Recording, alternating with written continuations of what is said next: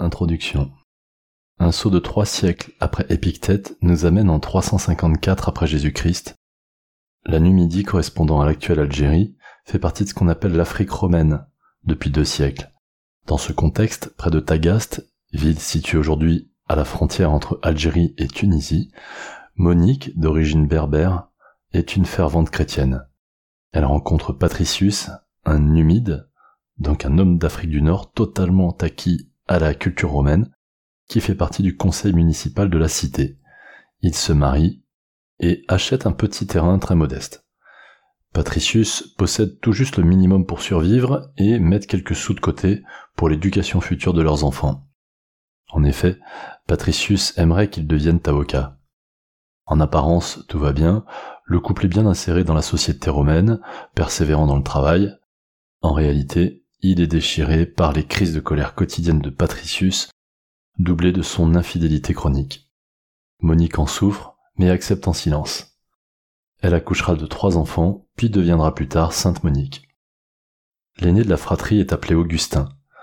Indocile à l'école, il se revendique d'origine punique, c'est-à-dire d'Afrique du Nord, bien qu'il soit totalement de culture latine et qu'il ne parle pas un mot de ses dialectes berbères.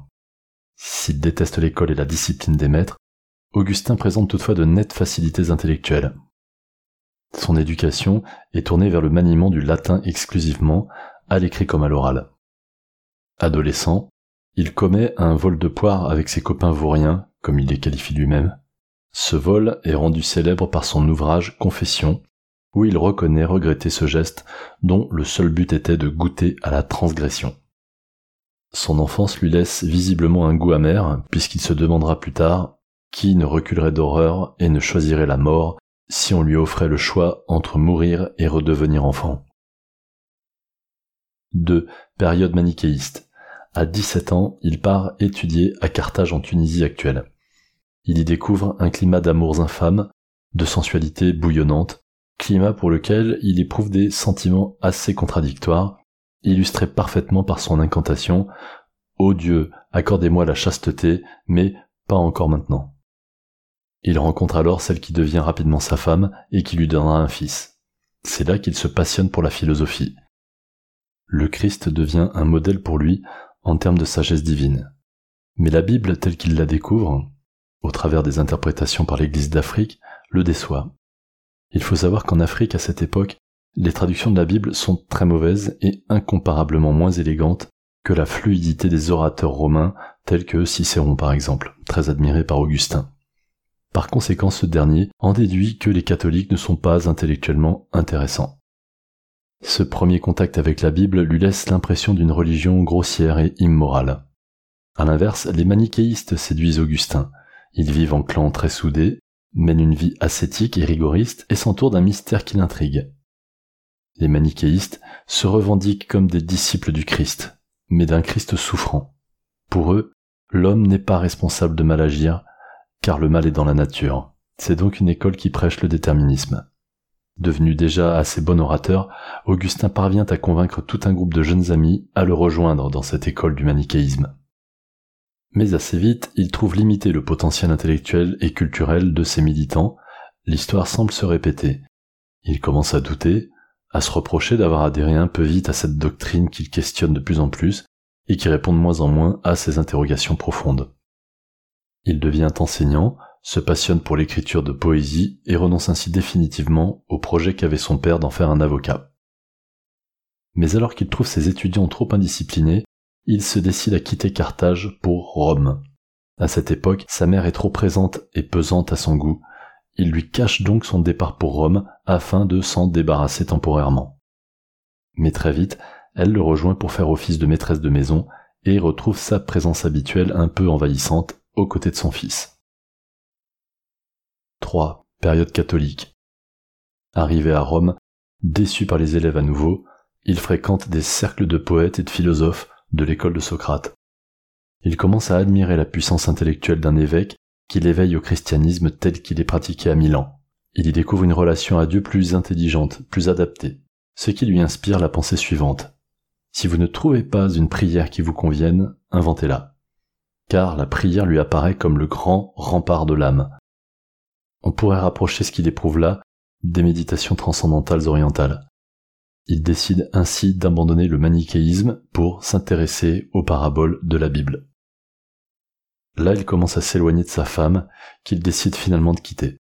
L'une des explications consiste à penser que ce détachement représente pour lui un sacrifice nécessaire pour aller plus loin dans sa recherche spirituelle. Dit autrement, il lui faut couper ses liens avec le terrestre pour s'élever vers le ciel. Puis, sa mère décède alors qu'il a 33 ans. En mourant, elle lui annonce que son vœu le plus cher aurait été de le voir chrétien catholique. En conséquence, il décide de se faire baptiser. Son baptême restera pour lui une cérémonie émouvante, mais surtout une véritable révélation. De retour dans sa ville natale, Tagaste, devenu un formidable orateur et polémiste, Augustin milite en faveur des catholiques et à l'encontre des manichéens.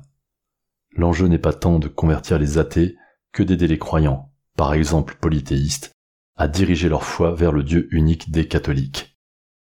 Grâce à lui, les affaires politiques et la religion sont désormais traitées conjointement, car comme il l'affirme, le projet de constituer une cité de Dieu implique qu'on harmonise la vie en communauté. C'est alors que son fils, alors adolescent, à son tour décède.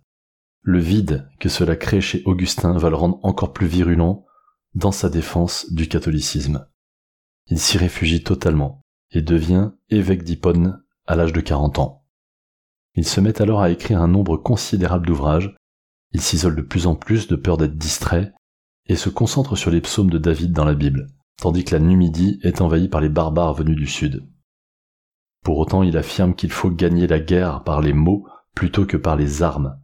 Mais assistant impuissant au massacre et destruction des villes, les larmes deviennent son pain quotidien. Même la nuit, il pleure. Il termine ses vieux jours amer et lugubre.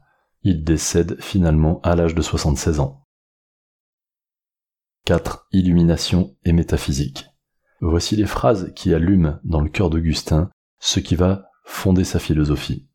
Point de ripaille ni de beuverie, de coucherie ni de débauche, point de querelle ni de jalousie, mais revêtez-vous du Seigneur Jésus-Christ, et ne vous faites pas les pourvoyeurs de la chair dans ses convoitises. Comme il le dit, à la lecture de ces préceptes, toutes les ténèbres du doute se dissipent dans son cœur. Il comprend qu'il y a une grande différence entre le refoulement du désir par l'âme désespérée et son expulsion de l'âme guérie. Une vie de bonheur, c'est selon lui ce que tout le monde veut et que personne au monde ne refuse. Mais où l'a-t-on connu pour la vouloir tant? Où l'a-t-on vu pour en être si épris? Pourtant la seule récompense de Dieu, c'est Dieu lui-même. Demandez autre chose si vous trouvez mieux. Il juge que l'homme doit employer toute son intelligence à s'intéresser au mystère divin tout en gardant à l'esprit ses propres limites mais c'est bien la lumière de Dieu qui nous parvient lorsque nous accédons à des vérités, à des connaissances. Pour autant, le bonheur ne doit pas être une recherche sans fin. Il n'y a rien d'étrange à ne pas comprendre Dieu, car si l'on peut comprendre, alors ce n'est pas Dieu.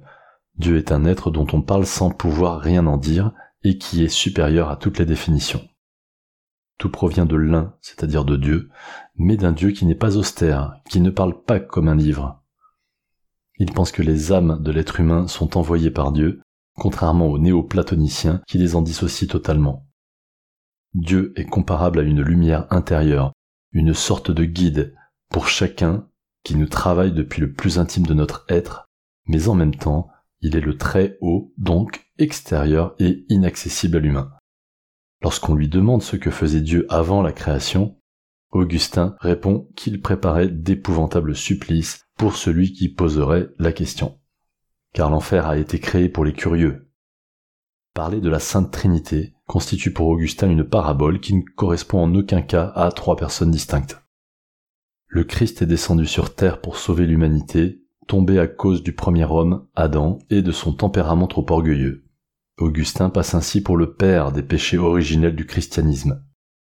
Ensuite, toutes les âmes proviennent généalogiquement de celles d'Adam, et donc lui sont similaires. La nature est profondément pervertie par le péché, et contrairement à ce que prétendent les stoïciens, la volonté humaine ne suffit pas à dissoudre les passions. Le désir sexuel, par exemple, est une force qui se heurte à la raison. Ce qu'il dérange tient à un problème d'harmonie entre le corps et l'esprit, plus qu'à la sexualité en elle-même. En effet, en distinguant corps et esprit, il remarque que l'esprit commande le corps et le corps obéit, puis l'esprit se commande à lui-même et trouve de la résistance. C'est là tout le drame pour Augustin. L'homme est impuissant. Seul Dieu peut donner l'esprit qui fait vivre. Lorsque la créature humaine est face à son incohérence entre vouloir et pouvoir, elle a besoin de l'aide extérieure du divin. Certains hommes recevront la grâce, c'est-à-dire la capacité à persévérer dans le bien, d'autres non, sans qu'on puisse expliquer pourquoi. C'est la prédestination, qu'on retrouve dans les légendes grecques, où les héros sont des êtres prédestinés, choisis par les dieux. Alors Augustin compte sur l'immortalité de l'âme pour se consoler philosophiquement, contrairement aux stoïciens ou aux épicuriens qui focalisent la recherche du bonheur sur la vie sur terre. Il croit en la résurrection des corps. Notons que saint Paul avait déjà choqué les Grecs avec la même idée. Augustin affirme que les peines vécues en enfer ne sont pas symboliques mais bien réelles. De cette manière, il souhaite susciter l'imagination et l'affectivité des hommes. Et le mal, c'est l'admiration des biens inférieurs qui nous détournent de la quête supérieure et dont l'absence nous prive. Mais bien qu'horrible, le mal reste intégré à l'ordre cosmique et doit être considéré à ce titre comme merveilleux malgré tout. Il place les stoïciens au-dessus des épicuriens, car la vertu de l'esprit passe avant le plaisir du corps. À noter que selon lui, l'abstinence totale est plus facile que la parfaite modération. 5. Temps et ego. Augustin réfléchit beaucoup sur la notion de temps. Il considère que le présent constitue la clé pour bien vivre sa vie. Il estime comprendre ce qu'est le temps de manière intuitive, mais se trouver dans l'incapacité de l'exprimer si l'on lui demande. Contrairement aux platoniciens pour qui le temps est sans début ni fin, Augustin place le début du temps avec la création de l'univers. De cette manière, il a donc l'intuition d'un instant zéro, ce qui deviendra plus tard le Big Bang de l'univers, où espace et temps ont commencé à exister de manière interdépendante. Par ailleurs, selon Augustin, c'est par l'esprit qu'on mesure le temps. Ainsi, il ne serait pas étonnant que le temps lui-même soit une déformation de l'esprit. Augustin insiste par ailleurs sur l'existence d'un moi central. Ce qui nous rend définitivement heureux finalement, c'est de se centrer sur cette part de divin à l'intérieur de nous. Il invite tout un chacun à devenir conjugal.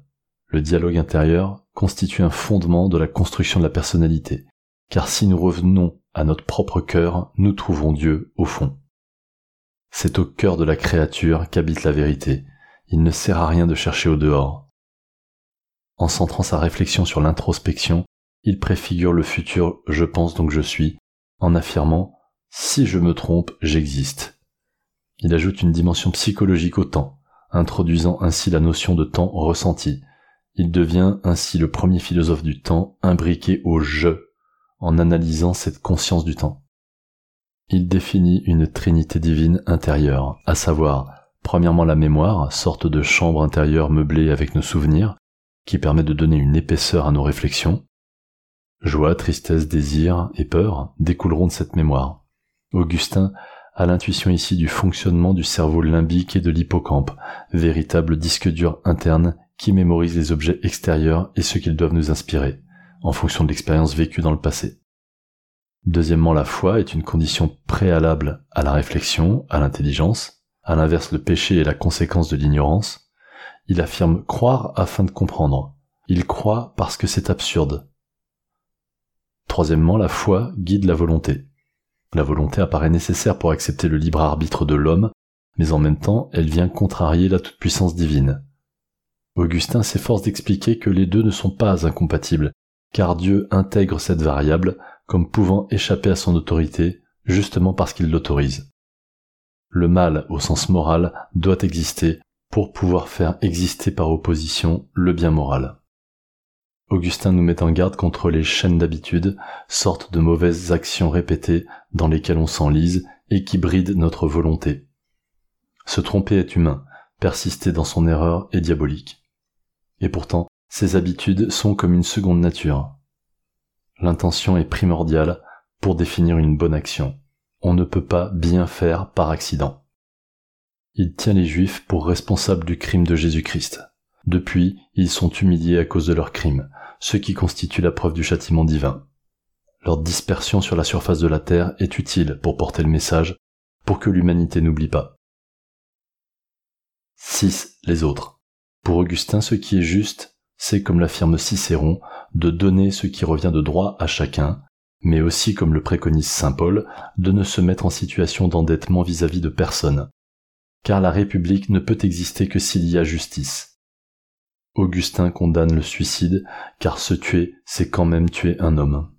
Il remarque que les hommes exercent leur liberté dans un champ de force instable, où rien n'est acquis, où la position de chacun peut s'inverser très rapidement. Il fonde une philosophie individualiste, mais tout de même fondée sur l'amour. La cité est composée d'individualités, mais chacune de ces individualités est en relation avec les autres, car la solidarité est intuitive et universelle. Personne ne peut vivre sans aimer, alors il conseille d'aimer et de faire ce qu'on aime. Laisse les racines de l'amour pousser en toi, car de ces racines ne peuvent fleurir que de bonnes choses.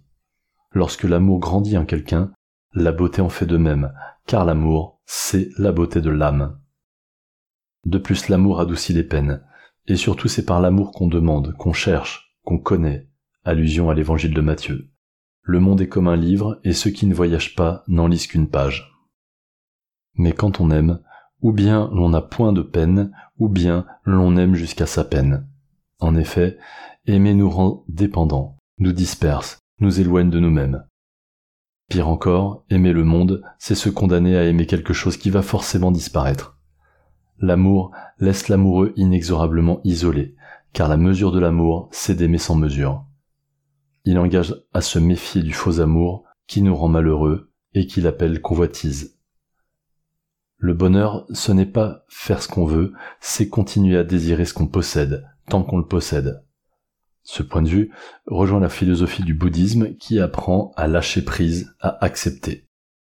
D'ailleurs, ses multiples confrontations avec la mort de l'être cher lui inspirent le célébrissime poème suivant. La mort n'est rien, je suis seulement passé dans la pièce d'à côté. Je suis moi et tu es toi.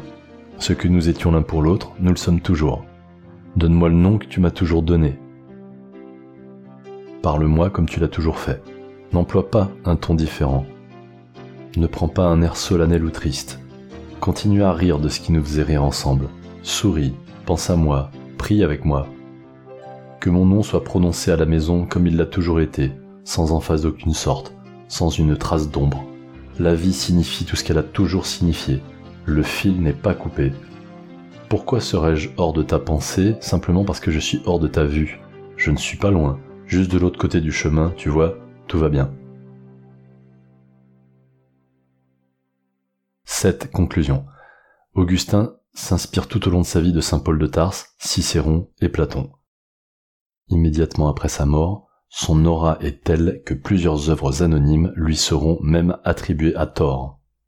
Il reste pour certains le seul philosophe que Rome n'ait jamais eu. Il nous lègue quelques citations qui invitent à la réflexion. Celui qui se perd dans sa passion perd moins que celui qui perd sa passion. Tant qu'il y a de l'inquiétude, il reste de l'espoir.